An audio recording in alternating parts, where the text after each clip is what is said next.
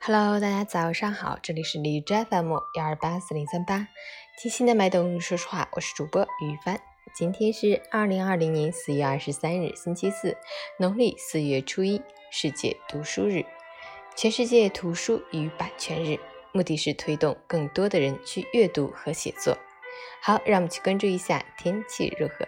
哈尔滨多云转晴，九度到零下三度，西北风三级，降雪趋于结束，天气逐渐转晴，气温开始缓慢回升。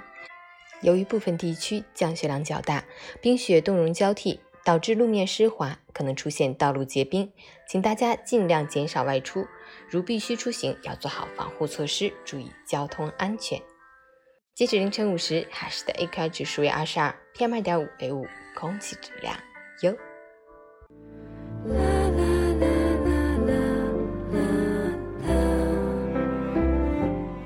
美文分享：当今社会快节奏的时代，很多人沉浸于刷视频、玩网游、追剧、喝酒、吹牛等垃圾快乐中无法自拔。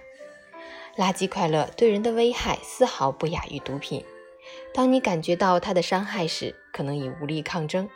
要想远离垃圾快乐，就要早日养成良好的习惯，比如读书。许多时候，即便看过的书籍、听过的故事都成了过眼云烟，不复记忆，但其实它们仍在悄悄地发挥作用，在你的气质、你的谈吐、你的胸襟之中，也可能显露在你的生活和文字里。它会在潜移默化中浸润你、滋养你，让你更能拥有良好的心态，让你的素养、格局、思维与众不同，也让你的人生体验更加丰富。在这个特殊的日子里，让我们捧起书本，享受阅读吧。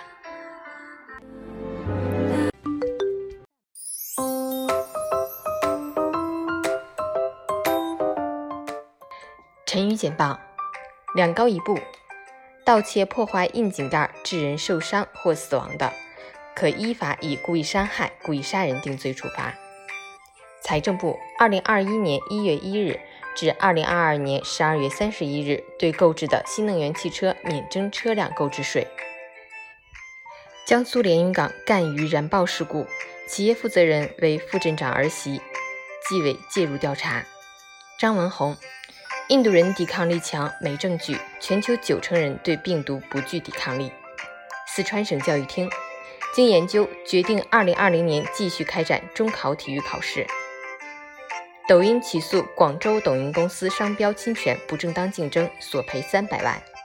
哈尔滨加强防控，禁止非本村社区人员和车辆进入。河南原阳通报打记者事件，视频中九人均系当地工作人员。澳大利亚瓦加瓦加市二十二日通过决议，撤销关于终止与昆明市有成关系的错误决定。中国驻悉尼总领馆欢迎和赞许。英国政府允许华为参与 5G 网建设的决定是坚定的，且不会复议。驻印度大使在印中国公民约三千一百人，尚无人确诊新冠肺炎。美国密苏里州因疫情起诉中国。外交部纯属恶意滥诉，十分荒谬。陈宇，生活就像一杯白开水，你每天都在喝，不要羡慕别人喝的饮料有各种颜色，其实未必有你的白开水解渴。人生不是靠心情活着，而是要靠心态去生活。调整心态看生活，处处都是阳光。阳光明媚的今天，祝你今天有份好心情。